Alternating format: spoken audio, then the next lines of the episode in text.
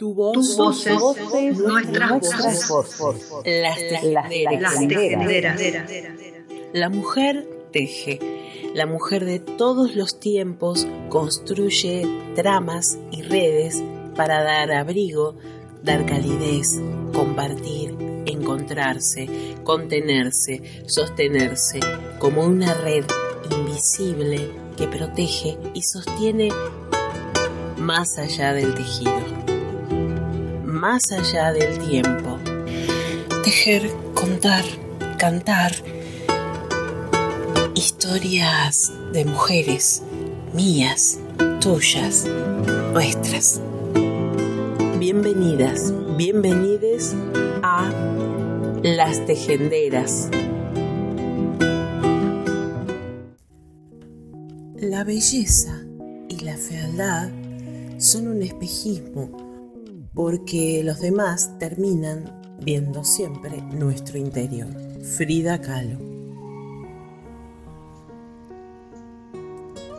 Con la Declaración Internacional de Derechos Humanos, conjuntamente con otros grupos vulnerables y segregados, en un intento de revalorizar, de equiparar derechos que incluyan a todas las personas sin distinciones, comenzó a redefinirse el concepto de discapacidad y todo lo que ello implica desde el colectivo de la discapacidad. Se definen así conceptos tales como el de normalización, integración, inclusión, igualdad de oportunidades y de trato, equiparación de oportunidades. Se define cómo nombrarlos. Lisiados, inválidos, minusválidos, impedidos, limitados, custodiables, educables, excepcionales, subnormales, diferenciales, especiales, persona discapacitada, persona con necesidades especiales, persona con discapacidad, persona con capacidades diferentes.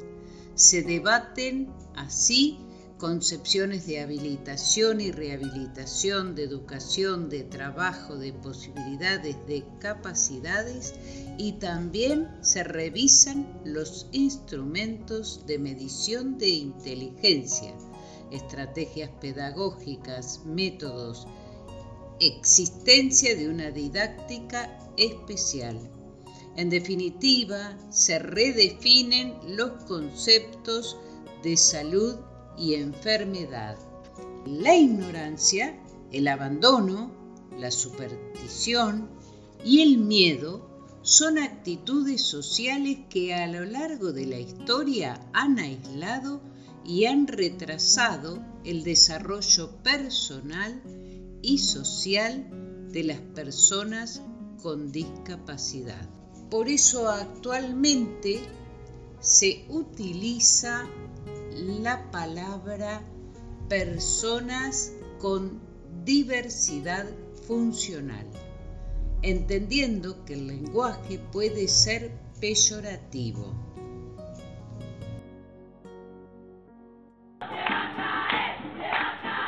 Sacando caretas, señales, del patriarcado, del patriarcado, del patriarcado, del patriarcado.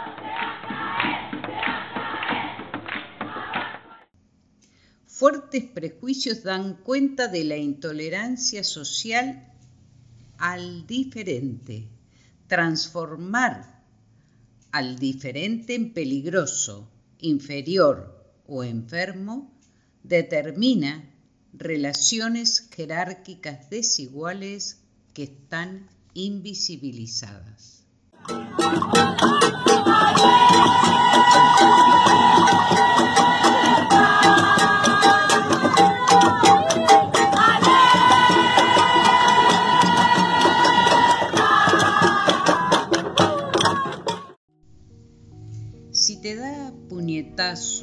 Golpes, trompadas, sacudidas, tirones de pelos, empujones, cachetadas, patadas, quemaduras, si te deja atada, inmovilizada, encerrada, incomunicada, si te rompe objetos de tu propiedad afectiva o rompe artefactos, te conecta teléfonos, celulares, etc., es maltrato físico.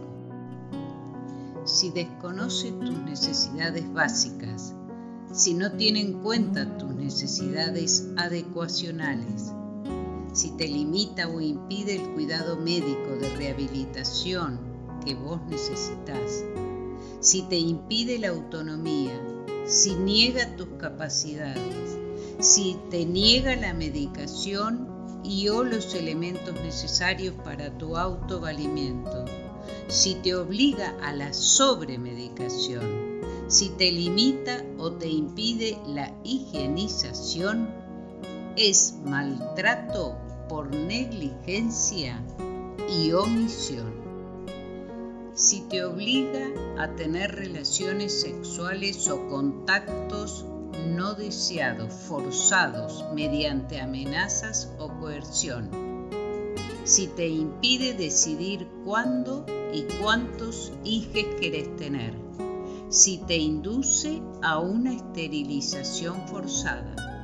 Si te agrede en tus órganos sexuales, si te trata como objeto sexual y desvincula sexualidad de afecto, si te critica constantemente el cuerpo o partes de él, si te relata aventuras con otras personas haciéndote sufrir, si se burla de tu sexualidad, si te exige prostituirte, es maltrato sexual. Si no tiene en cuenta tus necesidades afectivas, si te ignora, si permanentemente hace referencia negativa a tu condición de discapacidad, si te dice que sos culpable de todo, si te dice que sos inútil, que no servís para nada, si te dice que te calles, que sos ignorante, que estás loca, si dice que tus opiniones no valen, si siempre desconfía de vos y te acusa permanentemente, si te prohíbe el contacto con tu familia o amigues, si te insulta, si te dice palabras que te humillen, si te dice que no te pintes, que no te arregles, si te dice que vos lo provocás, si te dice que tus amigos, vecinos o parientes te llenan la cabeza en su contra, si te dice frases ofensivas, burlonas, si hace críticas a tu cuerpo, a tu sexualidad, si te esconde tus objetos o los pone fuera de tu alcance, si te sobreexige, no respetando tus tiempos, pidiéndote varias cosas a la vez si te amenaza con sacarte a tus hijos, si te amenaza con matarte, es maltrato psicológico. Si te niega el acceso a tus recursos económicos, si hace mal uso de tus recursos financieros, si te obliga a la mendicidad, si ejerce un excesivo control de tus gastos, si vende objetos de tu propiedad o gananciales sin tu consentimiento, si se apodera ilegalmente de tu herencia o te obliga a vender propiedades tuyas o gananciales o a firmar documentos, es explotación financiera.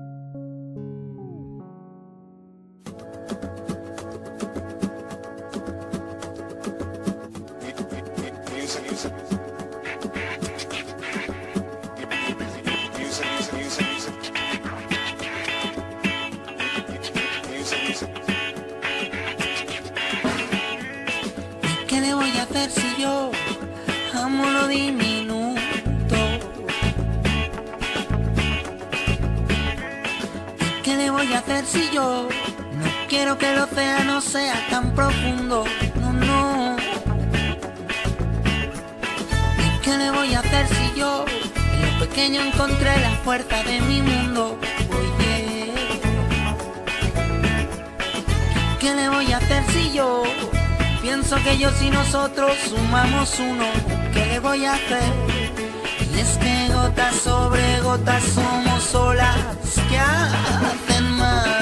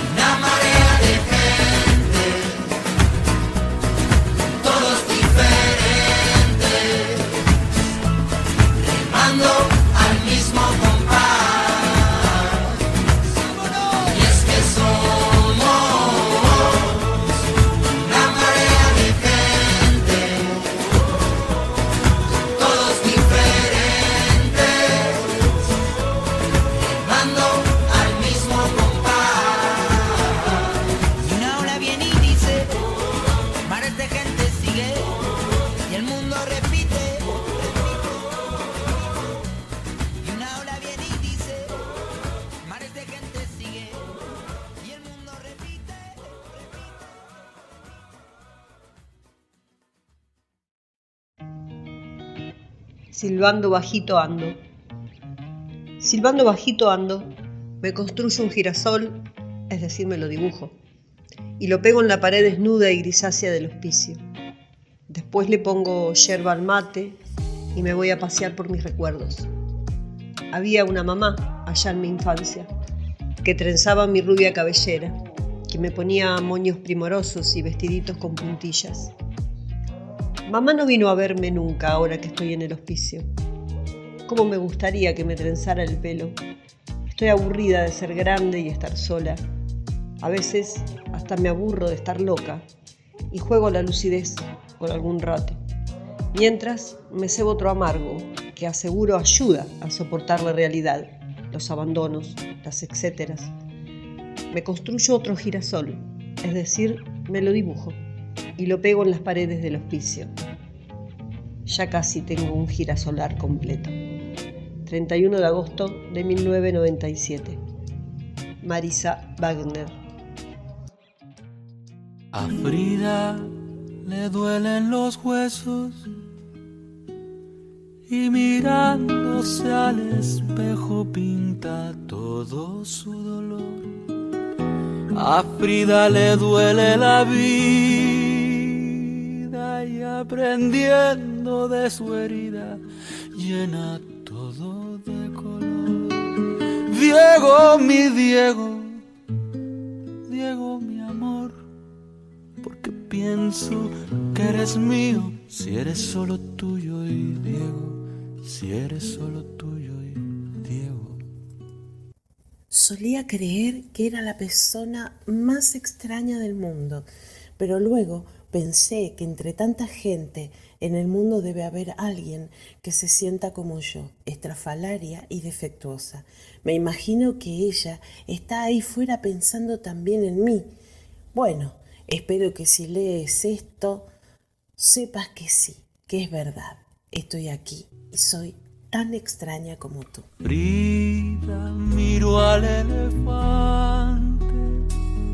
Y empezó a desdibujarse, pero nada le importó. Diego miró a la paloma y la entre tantas cosas, entre el lienzo y la pasión. Diego, mi niño, Diego pintor, porque pienso que eres mío, si eres solo tuyo y Diego si eres solo tuyo y Diego. Me importa una mierda lo que piensa el mundo. Yo nací puta, yo nací pintora, yo nací jodida, pero fui feliz en mi camino. Tú no entiendes lo que soy. Yo soy amor, soy placer, soy esencia, soy una idiota, soy una alcohólica, soy tenaz. Yo soy simplemente soy.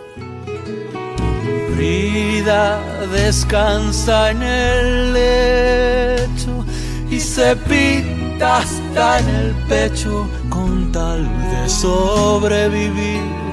Diego, mi amigo, Diego igual yo, porque pienso que eres mío, si eres solo tuyo y Diego, si eres solo tuyo y Diego. Diego, mi Diego, Diego, mi amor, porque pienso que eres mío, si eres solo tuyo y Diego, si eres solo tuyo y Diego. Pies, ¿para qué los quiero si tengo alas para volar? Tan absurdo y fugaz es nuestro paso por este mundo que solo me deja tranquila. El saber que he sido auténtica, que he logrado ser lo más parecida a mí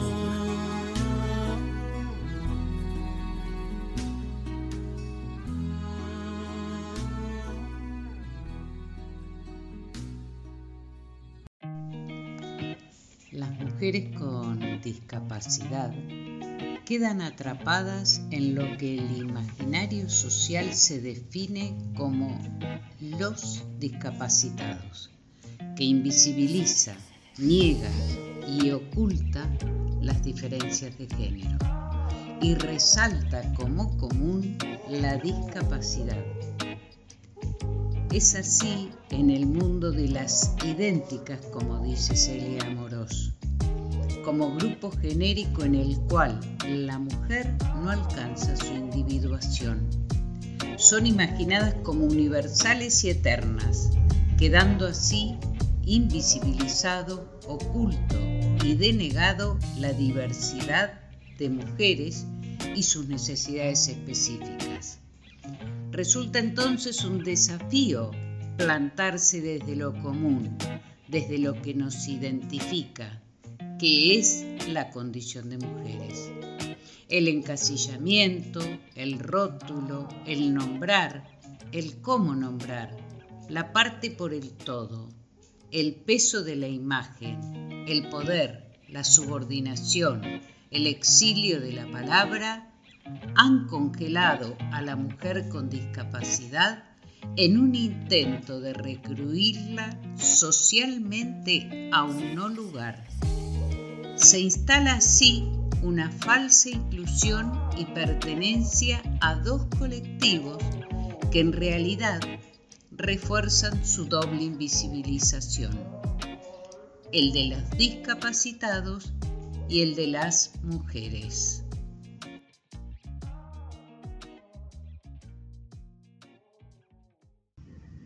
Si yo no estuviera loca. Si yo no estuviera loca, ¿qué estaría? Muerta, desaparecida. Y estar loca no es una manera como otra cualquiera de desaparecer o de morirse. Pero no filosofemos, no jodamos. Si yo no estuviera loca estaría cuerda, haciendo la fila para pagar la luz, el gas, el teléfono, haciendo otra fila para pagar los impuestos. Estaría mirando los clasificados, los informativos. Estaría soñando con ser alta, flaca, rubia, como las modelos. Estaría yendo de shopping, por ejemplo. No sé si lo resistiría. Creo que no sabría qué hacer del otro lado. Marisa Wagner.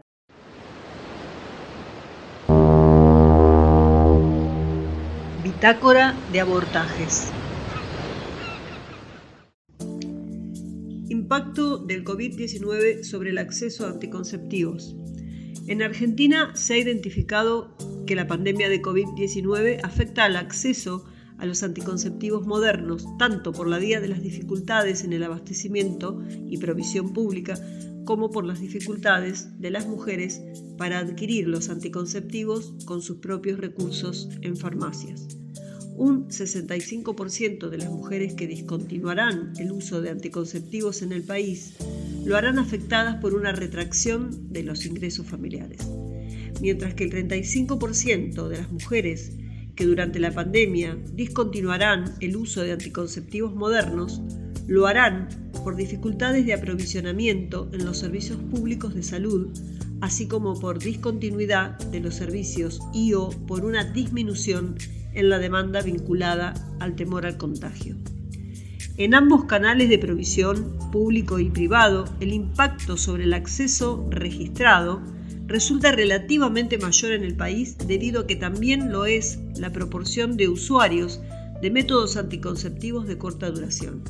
El impacto del COVID-19 sobre el acceso a los anticonceptivos modernos se registra en los métodos de corta duración, condones, anticonceptivos orales e inyectables, puesto que quienes se protegen con métodos permanentes y o con métodos reversibles de larga duración, como implantes subdérmicos y dispositivos intrauterinos, no resultan afectadas ni por la disrupción en la cadena global de abastecimiento ni por la disminución de ingresos de los hogares.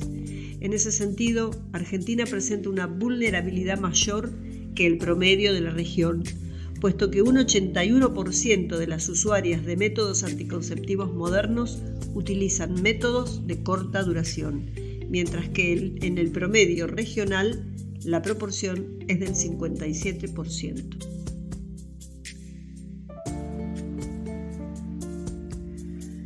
En mayo y junio de este año, el 91,4% de las consultas que recibió la línea oficial 0800-222-3444 de salud sexual y reproductiva se relacionaron con la interrupción legal del embarazo, ILE, cifra que está llegando al número histórico de llamadas del servicio. De las 2.053 consultas para el periodo de mayo y junio, 1.877 fueron por ILE y 89 por métodos anticonceptivos, sumando entre ambas 1966 y las restantes fueron por otros motivos.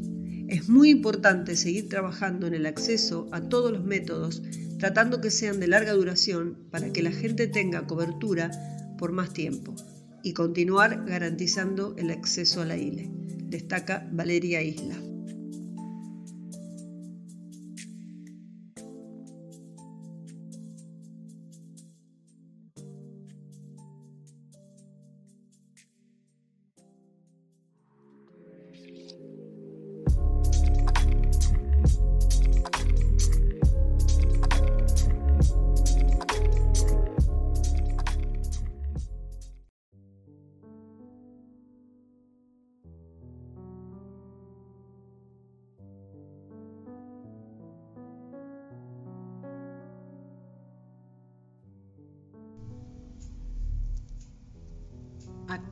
35 años de su desaparición, sigue sin prescribir el misterio nunca resuelto sobre su suerte.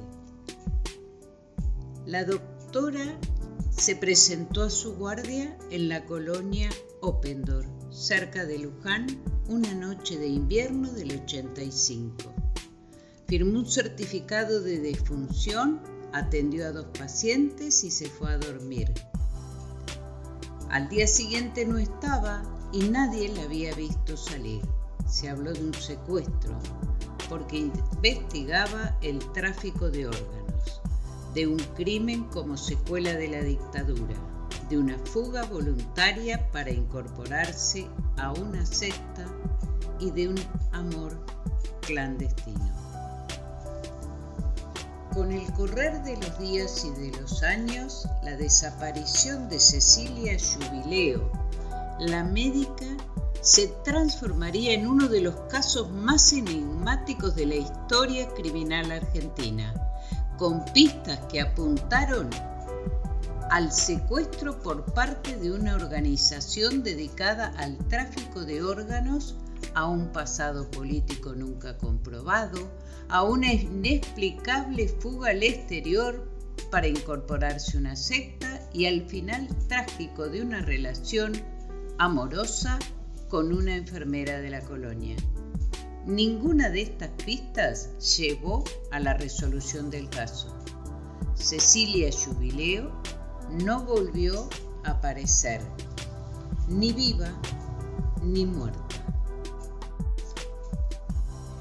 Más de mil personas habían engrosado un expediente de 700 páginas sobre el que ninguno de los jueces que desfilaron por el juzgado 2 de Mercedes pudo pronunciarse antes de la prescripción, en el año 2000. Lo archivaron definitivamente. Para la estadística, Cecilia Enriqueta Jubileo es apenas una de las 25 personas que en Luján desaparecen anualmente sin dejar rastros. Solo quedó un inmenso misterio inalterable al paso del tiempo. Cecilia Jubileo presente.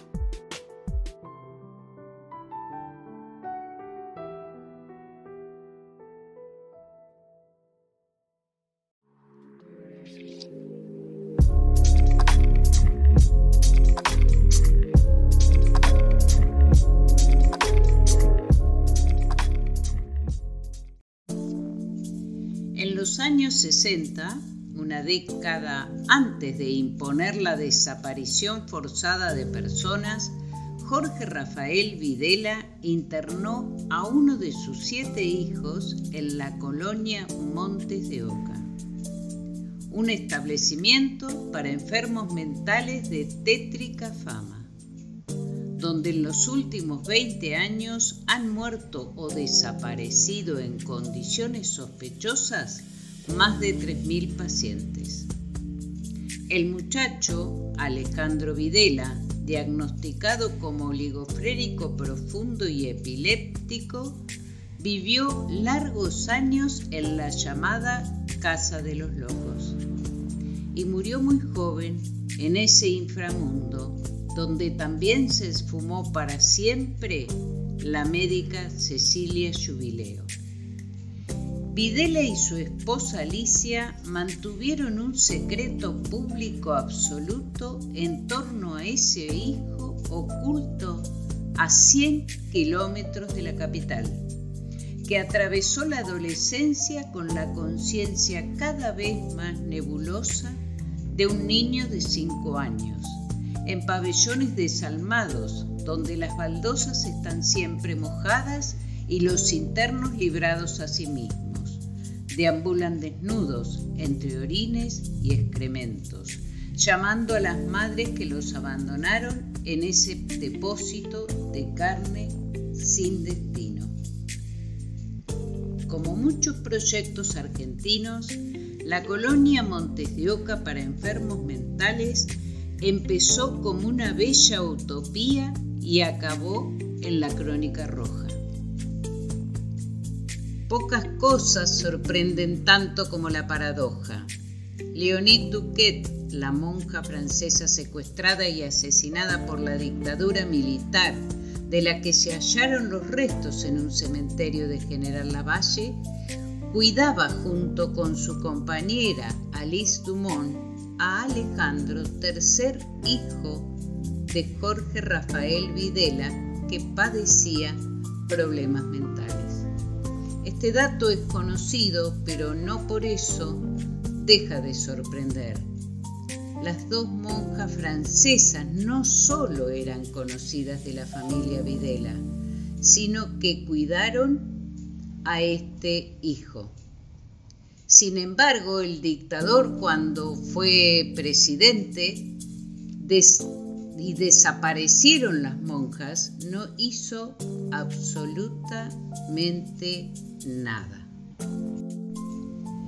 Duquet y Dumont fueron secuestradas en diciembre de 1977 por vincularse a un grupo de madres de Plaza de Mayo infiltrado por el ex marino Alfredo Astiz y sufrieron tormentos en la Escuela de Mecánica de la Armada, ESMA, uno de los más emblemáticos campos de concentración de la dictadura, por donde pasaron unos 5.000 prisioneros.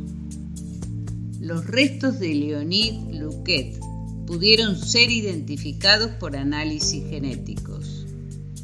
Entre otros restos enterrados como NN en un cementerio de la provincia de Buenos Aires.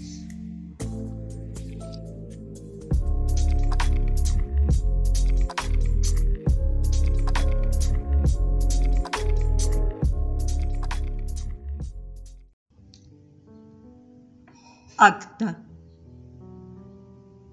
En nombre de quienes lavan ropa ajena y expulsan de la blancura la mugre ajena, en nombre de quienes cuidan hijos ajenos y venden su fuerza de trabajo en forma de amor maternal y humillaciones, en nombre de quienes habitan en vivienda ajena, que ya no es vientre amable, sino una tumba o cárcel, en nombre de quienes comen mendrugos ajenos y aún los mastican con sentimiento de ladrón, en nombre de quienes viven en un país ajeno, las casas y las fábricas, y los comercios y las calles, las ciudades y los pueblos, y los ríos y los lagos, y los volcanes y los montes son siempre de otros, y por eso está allí la policía y la guardia, cuidándolos contra nosotros en nombre de quienes lo único que tienen es hambre, explotación, enfermedades,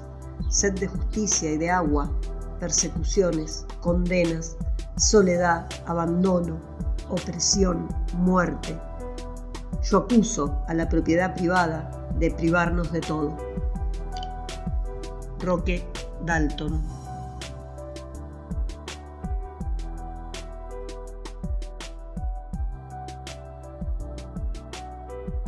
Ahí están entrando más policías.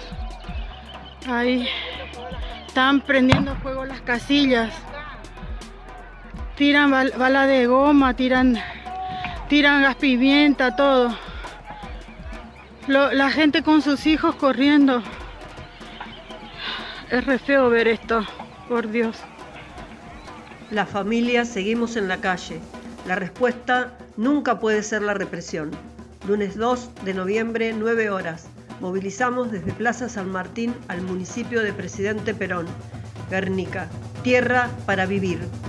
Bueno, a través de asamblea, como vos dijiste, este, vamos, a, vamos a seguir la lucha, la vamos a seguir y hasta que nos, escuchen, porque no puede ser que hayan sacado así al pueblo eh, peleando por una vivienda, o sea, es muy indigno lo que están haciendo. Entonces nosotros vamos a hacer, seguir siendo asamblea Vamos a seguir haciendo manifestaciones. El miércoles vamos a marchar a la Plaza a la, perdón, a, La Plata y hasta las 11 de la mañana, así que los convoco a los vecinos, bueno, ya saben, los vecinos que van a estar en La Plata. Pero bueno, estaría bueno que vayan todos y vamos a seguir peleándola con asambleas, eh, juntándonos todos y esta lucha recién empieza. Así que el, fin es que nos den la tierra, porque algo que nos sacaron indignamente y con palo, y con palo no se trata al pueblo. Ya no estamos en dictadura militar, estamos en democracia, que respeten al pueblo. Guernica no está sola.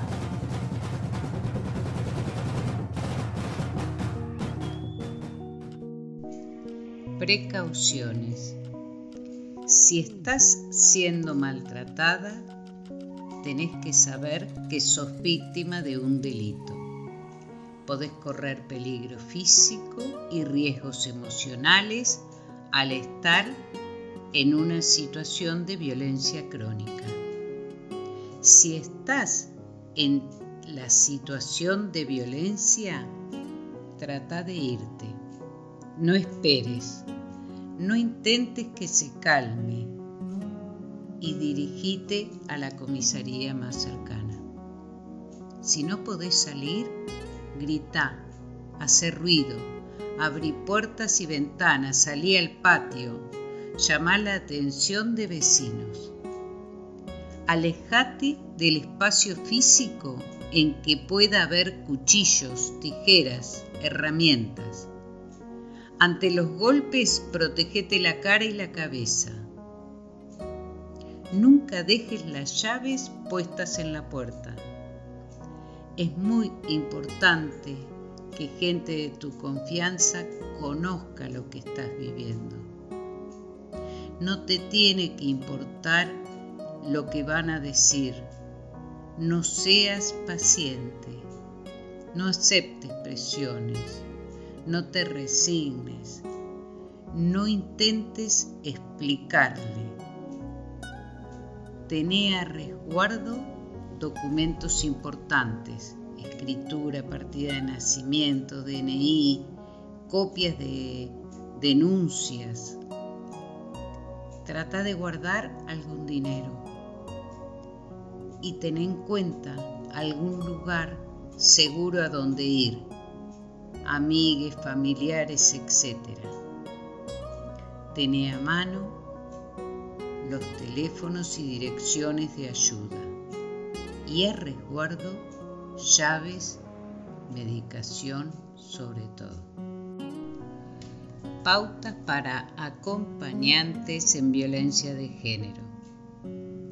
Ten en cuenta que quizás sea la primera y única vez que cuenta lo que le pasa. Valora la confianza que depositó en vos. Escuchá sin juzgar. No presiones, no impongas. Respetá y sé reservada. Respetá los tiempos y las acciones. No intentes pensar y hacer por ella. Ayúdala a hacer y pensar por sí misma orienta y facilita acceso a servicios especializados. Trata de entender que no hace lo que quiere, sino lo que puede. Fundamental, cree en su relato. No la agobies con preguntas, ofrecele ayuda. Tené paciencia y tolerancia Preguntale si alguien más conoce esta situación y transmití claramente que nada justifica el maltrato, que no es culpable y que la vergüenza tiene que ser del agresor.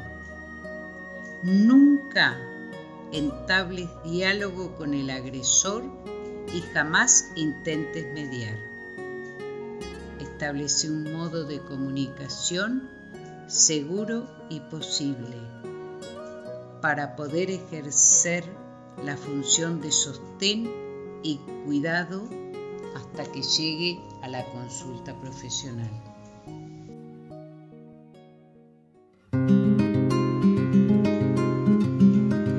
Paren de matarnos ya.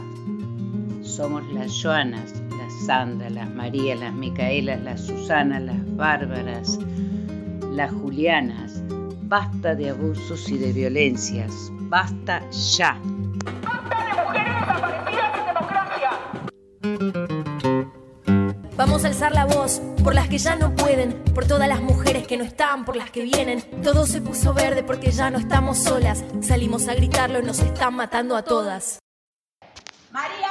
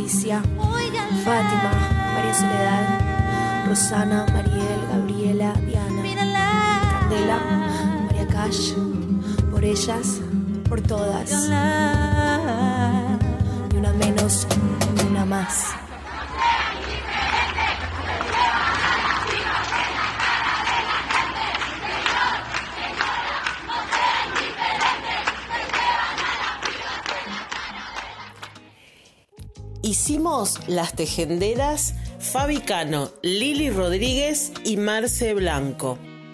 Si querés compartir tu historia, mandanos tu audio o tu historia escrita firmada con tu nombre o seudónimo a lastejenderaspodcasts.gmail.com